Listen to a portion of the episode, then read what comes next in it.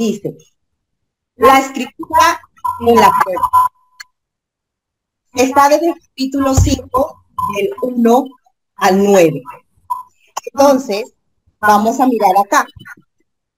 Belsasar era un hombre más o menos eh, descendiente de muchos reyes. Esta historia se encuentra en el libro de Daniel. Y lo que pasaba, según nos cuenta, nos el libro de Daniel, desde el capítulo 1 hasta el capítulo 5, Daniel en el capítulo 1 tiene entre 14 y 16 años. En el capítulo 5 ya tiene 90 años. Entonces, yo siento un poco acá, disculpen otra vez, siento mucho ruido aquí. Quiero saber si me están escuchando bien y continúo sin parar, a pesar del ruido que escucho aquí. De pronto está haciendo corto en mi computadora. Bueno, seguimos. Entonces, Belsasar, como les dije, era presidente de reyes. Eh, Daniel, el está escribe de Belsasar, escribe y lo que pasa es que Daniel, 90 años, después de haber vivido una vida de fidelidad a Dios, enfrentado y confrontado y trabajado al lado de muchos reyes, le toca estar en el tiempo. La Biblia dice que Belsasar hizo un gran banquete invitó a miles de príncipes con sus mujeres y con sus concubinas. ¿Se imaginan ustedes hacer una fiesta para mil personas? El gasto, las cosas. Y sobre todo en una fiesta de licor y con el gusto del vino, con el gusto de, de lo que estaba allí, Belsasar empezó a beber, a tomar con todo lo que llamamos una gran bacanal, tomando, bebiendo desenfrenadamente, hizo algo triste. Mandó los vasos del templo, mandó traer los vasos del templo para que puedan venir desde lejos, que habían venido los vasos sagrados del templo, los mandó traer y con esos vasos en los cuales se adoraban a Dios, cuando el templo estaba funcionando en Jerusalén de oro, específicamente guardado para el servicio a Dios, para las ceremonias a Dios, cuando invadieron, se llama este pueblo, se llama Babilonia, esta nación, invadieron, cogieron esos tesoros y los llevaron a su país, ahí los tenían almacenados, tenían varios reyes y este rey Belsasar dijo, traigan esos vasos, yo quiero tomar en esos brazos de ese Dios, de Jehová, quién sabe, llamándolo así. Trajeron esos vasos estaban por tomar e inmediatamente, inmediatamente apareció una mano en forma, dice, en forma humana, una mano de hombre escribiendo estas palabras. Mene, mene, teque, fácil. El rey se asustó, la Biblia dice que las rodillas de este rey estaban temblando y tanto así que quería la interpretación. Y se notaba claramente esas palabras porque la traducción dice que escribió sobre lo encalado, o sea, el revocado de yeso, es blanco. Los que tienen pared blanca y si tienen hijos, a ver si sigue blanca, una manchita y se nota en la pared. Se notaba claramente la escritura en la pared y el rey mandó a sus sabios, astrólogos, adivinos a que quisieran interpretar. Eso fue. Desde el capítulo del 5 al 10 a 29 que sigo narrando, eh, el rey no sabía y nadie podía interpretar o no quería, específicamente no sabían. La reina, la, pero una reina madre parecía ya de edad, le dijo que había un hombre que se llamaba Daniel. Fue traído Daniel delante del rey, como les dije, ya anciano casi de 90 años, posiblemente semijubilado de sus de sus eh, trabajos delante de los reyes como primer ministro, como asesor principal, y presentó delante de él y, el, y este Belsasar le dice, por favor, necesito que me digas qué hay en la pared, estoy temblando, ¿qué dice? Si tú revelas esto, te voy a darte tesoros, todo lo que tú pidas. Daniel dice, yo no quiero esas cosas, ese honor hueco que me ofreces, no quiero, pero te voy a decir el mensaje divino. Entonces Daniel empieza a repasar quién es Dios, lo que Dios había hecho con esa nación y lo que Dios había hecho con sus antepasados y le nombró de Nabucodonosor, el casi tatarabuelo de, de este rey, de Belsasar. Y le dice, ¿sabes qué? Tus antepasados, el rey Nabucodonosor, también fue como tú. Quería enfrentarse delante de Dios, orgulloso, soberbio, y Dios también lo advirtió y le castigó. Pero a diferencia tuya, él se humilló delante de Dios, Dios lo volvió a ensalzar, él reconoció sus pecados, sabía que Dios es el único que tiene soberanía, control sobre todas las cosas y reconoció que Dios era el único. Y luego viene esta respuesta y la quiero leer. Oh Belsasar, usted es el sucesor del rey y sabía todo esto pero aún así no se ha humillado. Todo lo contrario, usted desafió con soberbia al Señor del cielo y mandó traer ante usted estas copas que pertenecían al templo. Usted, sus nobles, sus esposas y sus concubinas estuvieron bebiendo vino en estas copas mientras vendía culto a dioses de plata, oro, bronce, hierro, madera, piedras, dioses que no pueden ver ni oír, ni saben absolutamente nada. Pero usted no honró al Dios que le da el aliento de vida y controla su destino. Así que Dios envió esa mano para escribir el mensaje. Este es el mensaje que se escribió Mene, Mene, Tekel y Uparsin. Y el significado de las palabras es el siguiente. Mene significa contado. Dios ha contado los días de tu reinado y le ha puesto fin. Teque significa pesado. Usted ha sido pesado en la balanza y no dio la medida. Uparsin significa dividido. Su reino ha sido dividido y dado a los medos y a los persas. Entonces, por orden del rey Belsasar, vistieron a Daniel con mantos púrpuras, le pusieron una cadena de oro en el cuello y proclamaron el tercero en importancia. Esa misma noche, mataron a Belsasar, rey de Babilonia. Y luego la Biblia continúa diciendo que Darío el persa tomó eh, ese reino. ¿Saben qué? Es una historia muy triste. Dios, eh, viendo la vida de este hombre, esperando, mirando cuando se arrepiente, tenía, él sabía que Dios existía y no lo hizo. Y él murió. Y la fecha está en la historia. Si piensas que este es, si piensas que esta es una eh, ¿cómo se llama? Si piensas que esta es una historia, un cuento, la Biblia es verdad.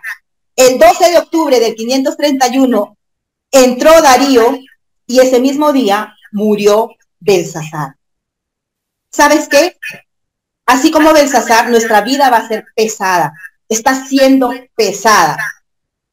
Pero a diferencia de las personas que hicieron eh, la dinámica de la harina, que más o menos se acercan porque calculan con Dios, Dios, su peso, el peso de Dios, la justicia de Dios y nuestras obras o lo que hacemos no se mueven. El peso de Dios sigue, la justicia de Dios sigue adelante.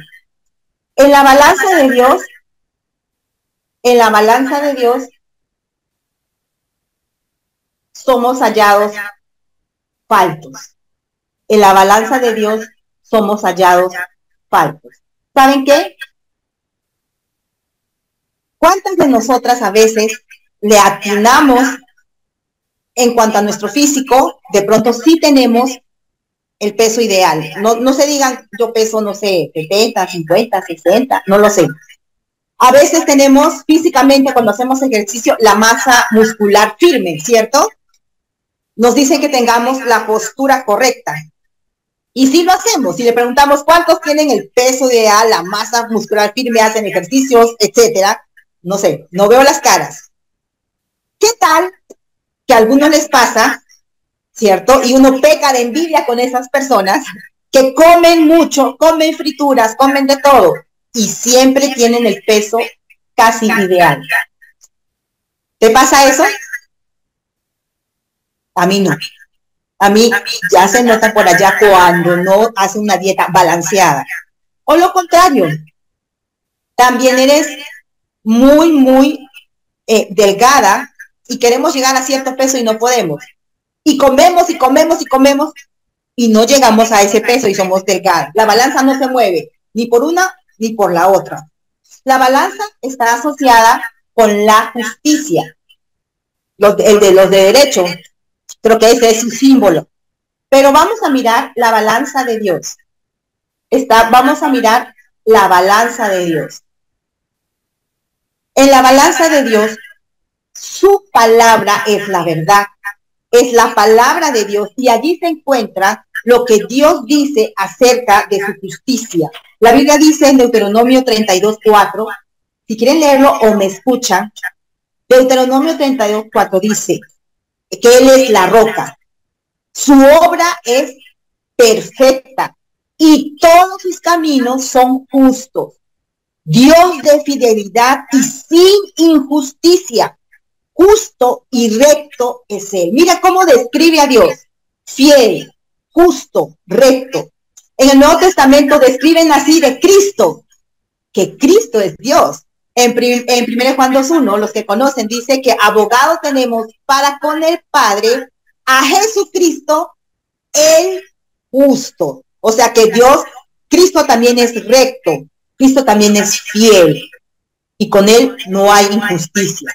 Al decir que Dios es justo, estamos diciendo que Él es el único, el único que puede juzgar nuestras vidas. Dios siempre va a hacer lo correcto. Él es consistente en su forma de justicia. Él es imparcial y no tiene prejuicios. Ese es nuestro Dios. Justo, perfectamente justo. Y esta justicia se, se manifiesta también otros atributos en su santidad. ¿Han escuchado esa palabra? Santidad no es alguien que tiene una aureola y que, y que nunca hizo nada. Vamos a mirar ahorita que nadie es santo, ni bueno, pero Dios sí es santo. La Biblia nos dice que Él es santo. Quiero mirar acá un versículo en Proverbios 21.2. ¿Por qué? Porque si tú piensas que tu, tu camino es bueno, que tú eres buena, o mucho más con esa palabra favorita que voy a nombrarlo mucho. Yo estoy bien así. Además, yo no le hago mal a nadie. Así como soy, estoy bien. Pero Proverbios 21.2 dice, todo camino del hombre es recto en su propia opinión. Pero Jehová, pero Dios pesa los corazones. Dios es el que pesa los corazones. Y no solamente habla de peso de balanza, sino este esta palabra peso habla de sondear, meter una sonda, de examinar. Dios sabe y lo hace con justo juicio porque es el único recto y justo. Él es santo, Él es justo en sí mismo, Él establece el estándar. El estándar de la justicia de Dios es el mismo, Dios mismo, porque Él no peca, Él es santo. Nosotros como ciudadanos aquí en Colombia tenemos un estándar de leyes, políticas, morales. La constitución política de Colombia rige las leyes y la nación se basa en eso. Nosotros los creyentes nos basamos en su palabra. La palabra de Dios rige nuestras vidas. Está hablando, ¿cierto? Es la justicia de Dios escrita acá, es su palabra. Dios no se rige por leyes. Él es la ley. En sí Él es la ley. Por eso tiene la autoridad de sondear nuestras vidas. Es más, allí está el Salmo 14.1 que dice, solo los necios dicen en su corazón, no hay Dios. Ellos son corruptos, sus acciones son malas, no hay ni uno solo que haga lo bueno. El Señor mira desde el cielo a toda la raza humana, observa para ver si hay alguien realmente sabio, si alguien busca a Dios. La respuesta es, pero no, todos se desviaron, todos se corrompieron. No hay uno, ni uno que haga lo bueno, ni uno solo, es lo que dice Dios. Y tan claro quiere que quede estos tres versículos que dice lo mismo en Salmo 51, 53, del 1 al 3, y Romanos 3, 10 al 12. Si ustedes lo leen más adelante, dice exactamente lo mismo. Si Dios repite algo es porque quiere que quede bien claro y sabe que en esta época, en este año, en este mes, las personas creen que son buenas, que son justas, delante de la balanza de Dios, que sondea los corazones y dice, no hay nadie bueno, no hay nadie justo, nadie le da el peso para alcanzar o para estar igual con Dios o para estar en la presencia de Dios. ¿Sabes qué? Querida dama, señorita, adolescente, joven, no somos buenos. Sobre todo en esta época que vivimos y nos medimos, medimos nuestra vida en base a parámetros humanos. Nos dicen cómo debemos hablar, cómo debemos vestir, cuál debe ser la medida del cuerpo, cuánto debe ser nuestro peso ideal, según eh, otras personas. Si eres casada, te dicen cuántos hijos es aceptable que tengas. Si estás por iniciar una vida amorosa o si tienes una vida amorosa, te dicen cómo debes desarrollar tu vida amorosa. Te dicen cómo, cuáles son las carreras que están de moda, que dan auge, que dan plata. Y si no es carrera, eh, tiktokera o lo que sea, ¿no? Es la época de los tips. Cinco tips para tal cosa. Diez tips para tal cosa. Es la época de escuchar a los coach, coach se dice así, los entrenadores de las personas, de entrenadores de tu personalidad, tu carácter, los gurús, los psicólogos, es época de eso. Vamos a mirar, y si tú dices, ¿sabes qué? Eh, Lili, la verdad, yo no me guío por eso. Vamos a mirar lo que hizo Belsasar en esta medida. Lo primero que hizo Belsasar fue, no se humilló, orgulloso, ¿cierto? Desafió ante Dios. Dios, esos son tus vasos sagrados, pues mira lo que hago con eso. Tú dices, ah, Lili, eso es Belsasar, esa no soy yo. Sí, lo somos. Realmente lo somos. Desafiamos ante Dios con soberbia. No reconocemos que Él es soberano y que puede actuar en nuestra vida. Decisiones que tomamos, lo que trabajamos, en qué lugar voy a trabajar, cómo hago mi vida amorosa. Lo que dijimos ayer lo decidimos nosotros y no Dios. Y nosotros sabemos, los que están ahí en la sala, sabes que Dios existe. Si hay alguien que no cree que, que dice que no cree en Dios, de pronto por ahora, yo sé que sabes yo sé que si estuvieras en un avión y dices que no crees en Dios y el avión se está cayendo, sin que tú lo pienses de lo profundo de tu ser, dirías, Dios mío, sálvame. Te salió sin pensarlo, te salió dentro de tu conciencia, porque la Biblia dice que Dios ha puesto eternidad en nosotros. También el Espíritu sabe lo que es bueno y malo, la conciencia sabe. Si no crees en Dios, al menos sabes que matar es malo, por eso no cogerías un cuchillo y matarías a tu mamá. Eso es malo. Lo sabes sin creer en Dios. Pero eso lo puso Dios en ti, aunque le rechaces.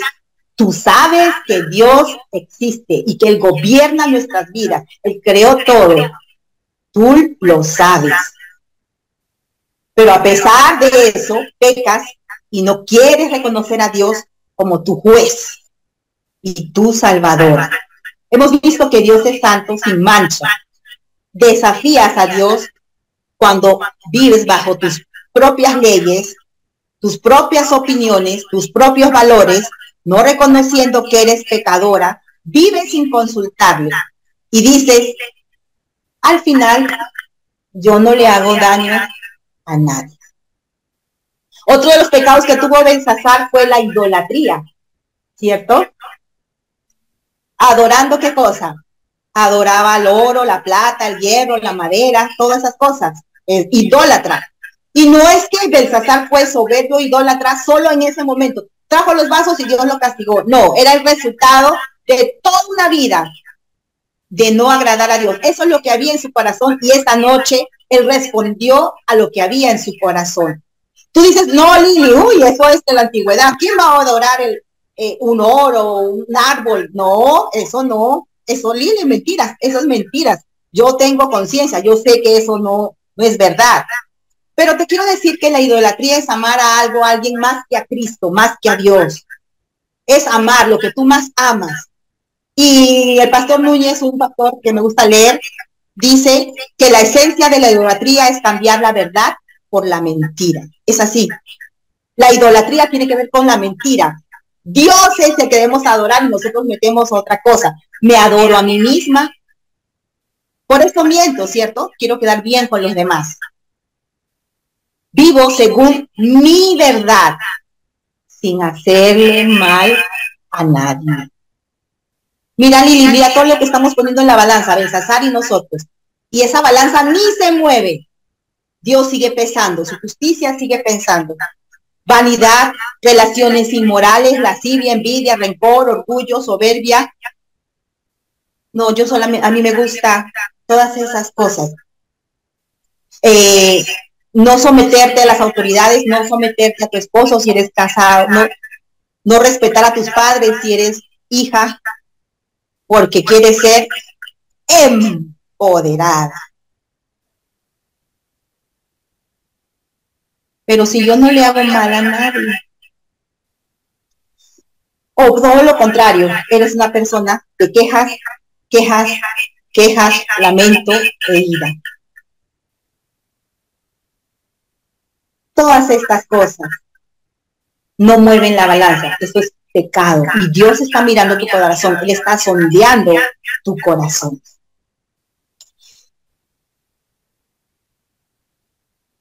La vanidad, ¿cierto? No quiero explicar más de eso, pero como nos guiamos por eso. Mira lo que dice Salmo 62.9. Por cierto, vanidad son los hijos de los hombres, mentira los hijos de varón. Estaba hablando al pueblo.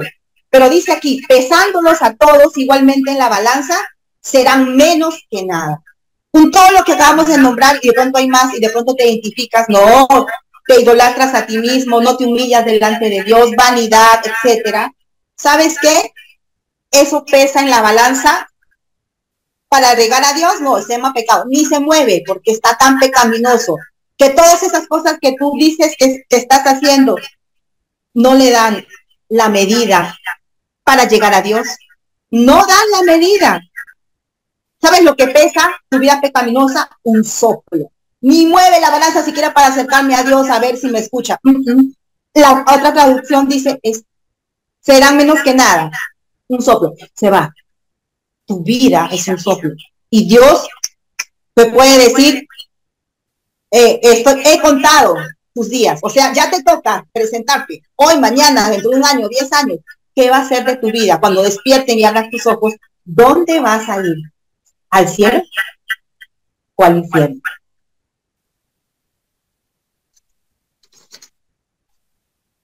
Otro, de la balanza de Dios, ni los buenos dan la medida.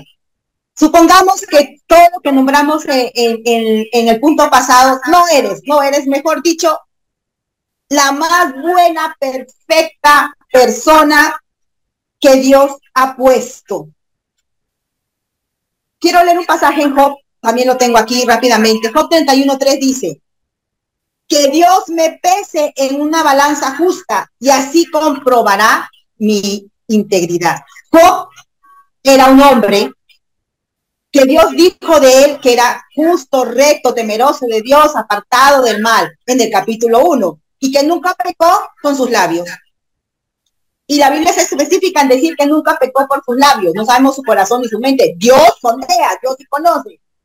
Y Dios manda muchas pruebas para este hombre. Perdió a sus hijos, su riqueza, su casa, su esposa lo abandonó y tenía una enfermedad, una, una piquiña, unas lepras ahí horribles. Y vienen sus amigos a animarlo. Pero sus amigos también le dicen, ay, seguro que tú tenías pecados escondidos, eras mal jefe, mal esposo, seguro que, ¿qué hacías en lo secreto? ¿Qué mirarías? Y empiezan a, a juzgarlo y a hablar. Para defenderse, desde el capítulo 2 hasta el 31, dice, mira lo que dice otra vez, que Dios me pese en una balanza justa para que compruebe mi integridad. ¿Serías capaz tú de decirles a Dios, Dios, pésame en esa balanza, o sea, sondeame, vas a ver, en otras palabras, no vas a encontrar nada, Dios. ¿Por qué me está pasando eso? ¿Por qué tengo que ir al infierno si soy tan buena? ¿Por qué Dios? ¿Saben qué pasa? En el capítulo siguiente, en el capítulo 38, eh, Dios lo escucha, le habla y le dice a Job, ¿quién es ese que oscurece el consejo con palabras sin sabiduría? Y Dios empieza a hablar con Job, le dice, ¿quién es ese? Me están diciendo que te pese, que te sonde, que vas a ser íntegro. Y empieza, Job, ¿dónde estabas tú? Yo creé el universo, yo soy el Salvador, yo creé todo, yo muevo todo, yo soy Dios soberano, poderoso, grande, santo, y empieza a hablar Dios. Y al final Job calladito en el 42, repite lo mismo que Dios le dijo. ¿Quién es ese que oscurece el consejo sin palabra de sabiduría? Diciendo, Dios, la verdad estaba hablando sin sabiduría. Por tanto, yo hablaba lo que no entendía. ¿Qué no entendemos? Que nadie es justo y nadie es bueno. Y no va a pasar que en el día del juicio todas tus obras buenas van a ser pesadas para ver si Dios te acepta y si tus obras malas. No, si piensas así estás equivocado. Ni aún las cosas buenas que hacemos van a dar la medida para presentarnos delante de Dios. Recordemos a Belsasar.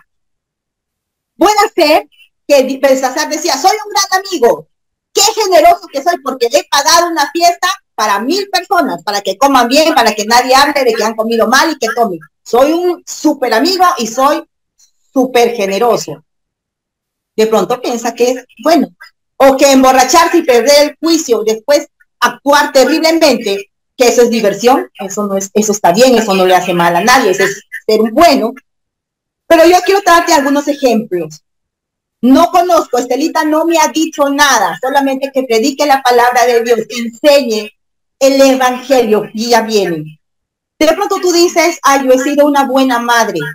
Yo crié a mis hijos desde niño, a los tres, cuatro, al uno. Me quedé sola y no les ha faltado nada. Hoy soy grandes profesionales. Y todos mis hijos son buenos. Qué buena madre soy. O qué buena abuela soy he criado a mis nietos con sacrificio. Hoy estoy un poco viejita, pero mis nietos son grandes personas, son todos lindos. Soy una buena abuela. O pronto, soy una buena hija y una buena amiga. Tengo un buen trabajo, soy soltera. Tengo mi propio apartamento, pero a mis papás no, les, eh, no les falta nada. Me llevo bien con mis amistades. Si alguien necesita, le ayudo. Es más, cada sábado me voy a un ancianato y colaboro y les doy ropita. Puede ser.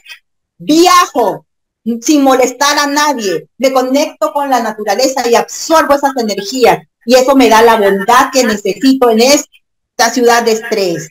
Qué buena que soy. Muy buena. O de pronto dice, de vez en cuando cuando me invitan a la iglesia, Getsemaní, yo voy. Me gusta, me gusta escuchar al pastor o a la esposa del pastor, me gusta. Y es más, cuando pasan el plato de las ofrendas, yo colaboro. Yo soy buena, porque eh, respeto la religión, ¿me escuchas? Porque respeto la religión. Soy buena. ¿Sabes qué?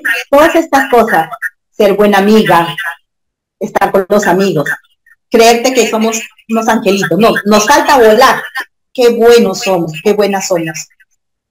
¿Sabes lo que dice Dios? Mene, mene, teque, uparsi.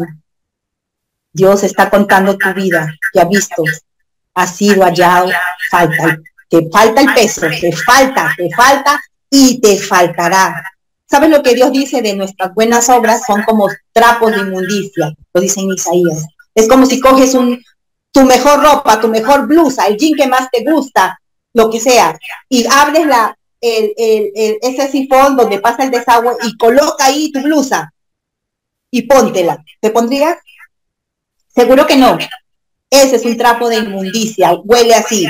Todo lo bueno que crees que has sido, que eres y que vas a hacer, y dice, Dios, estás pensando más mis cosas buenas, tú me vas a recibir tú eres bueno conmigo. Es más, Señor, cuando alguien me saluda, yo le digo, Dios te bendiga. No. La balanza ni se mueve, ni se mueve. Allí está, te falta peso. La justicia de Dios sigue y te va a juzgar por todo.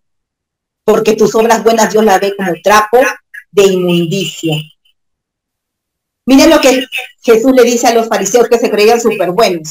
Ustedes son los que se justifican a sí mismos ante los hombres, pero Dios conoce los corazones, porque lo que entre los hombres es de alta estima es abominable delante de Dios.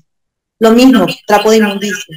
Lo bueno que tú crees que haces para ganarte el favor de Dios, no, es su justicia sigue, súper santo. No mueves ni un milímetro la balanza ni siquiera te acercas como la que ganó, la que se acercó con... No, no, ella pudo en, la harina, pero delante de Dios ya lo que en nuestra vida espiritual, en nuestro, lo que de verdad vale, que es nuestro futuro y nuestro presente delante de Dios, para Dios es abominable hacer cosas buenas.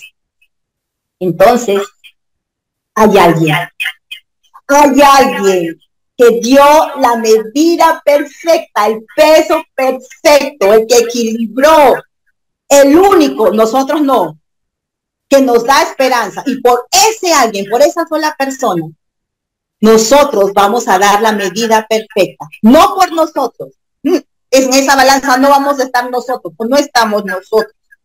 ¿Saben qué? Tenía que ser alguien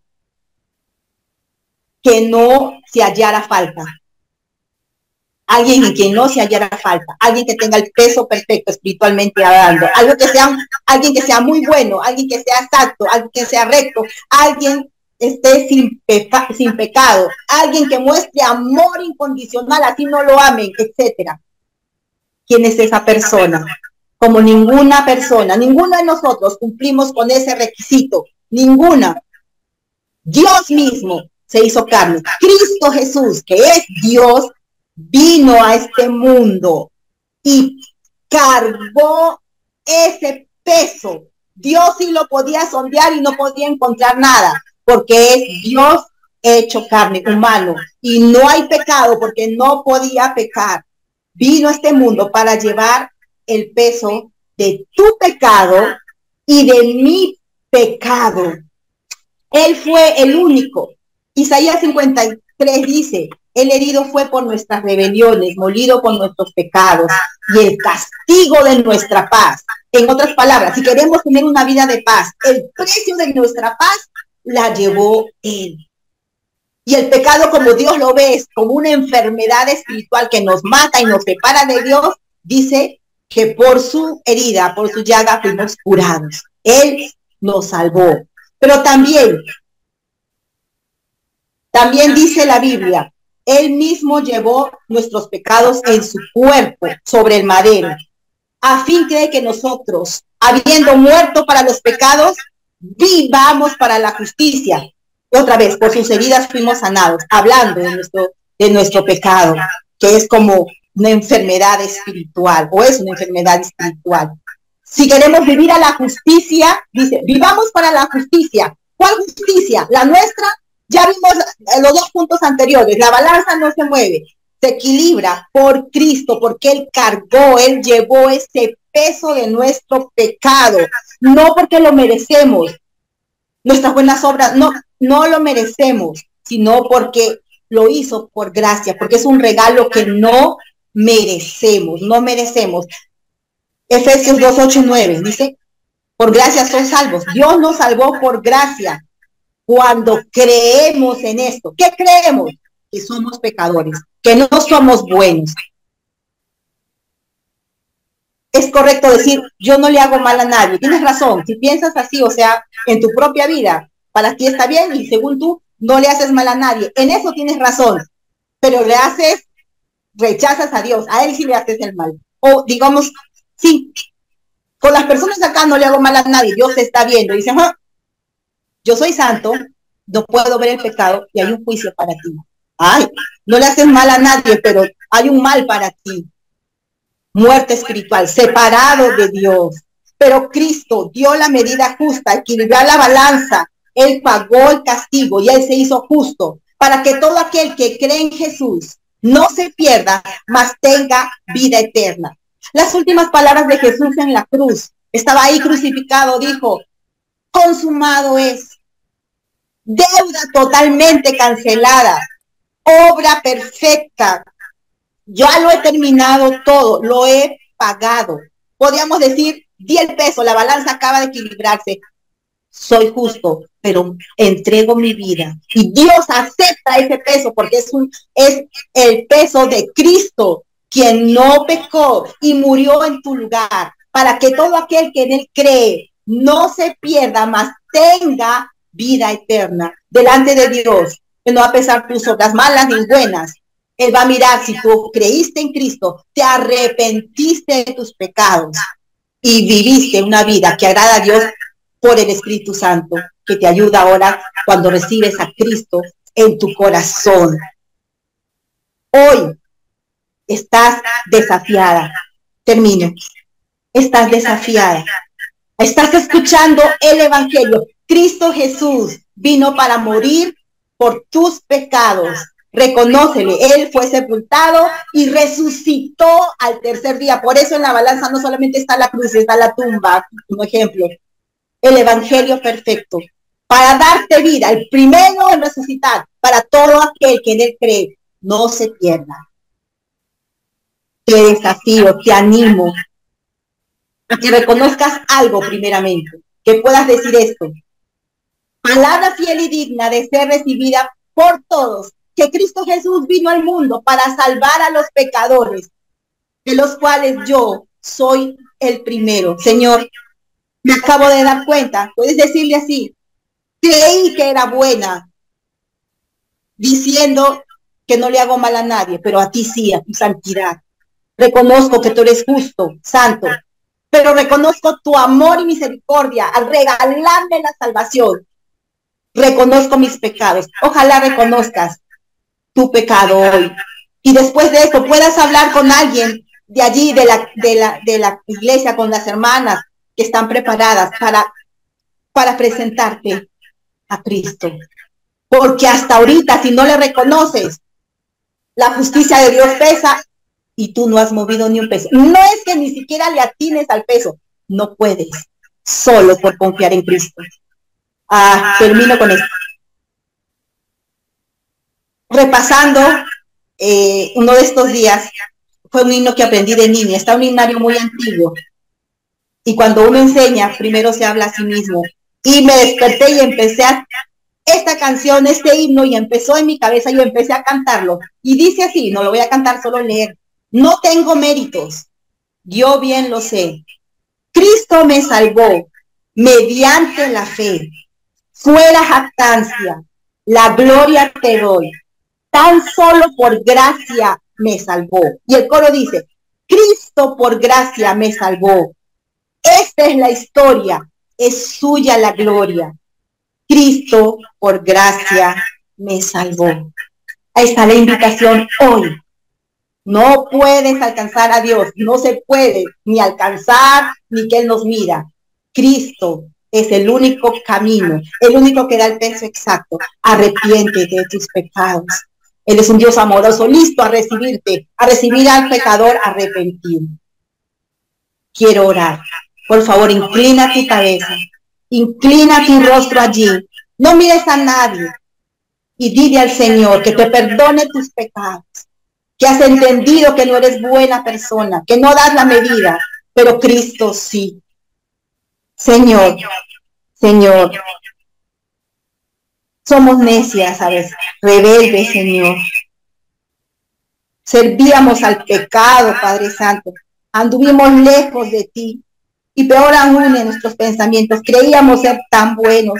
Hasta que nos confrontaste, alguien nos habló y nos dijo, tu palabra nos habló que éramos pecadoras, pero tú nos puedes salvar. Gracias por buscarnos. Gracias por hallarnos. Gracias por mostrarnos el amor. Tan solo por tu gracia nos salvaste. Señor, te pido por las personas nuevas o por los que ya han escuchado vez tras vez, Señor, tu palabra. Señor, que sean confrontados con tu justicia, santidad, pero también que reciban el amor al morir, al resucitar. Tú eres Dios bueno. Tú eres Dios que no rechaza al pecador. Y todos somos pecadores. Y gracias, gracias por salvarnos y por dar la medida perfecta para que todos los que creamos en ti seamos salvos. Te amamos, Señor. Queremos seguir hablando de ti con pasión. Queremos seguir hablando de ti, Señor, a las personas que no te conocen. Señor, has hablado nuestras vidas. Obra conforme a tu voluntad en nuestros corazones. Eres el Dios poderoso, santo a quien servimos. Te damos toda la gloria porque te la mereces solo tú. En tu dulce nombre. Amén y amén.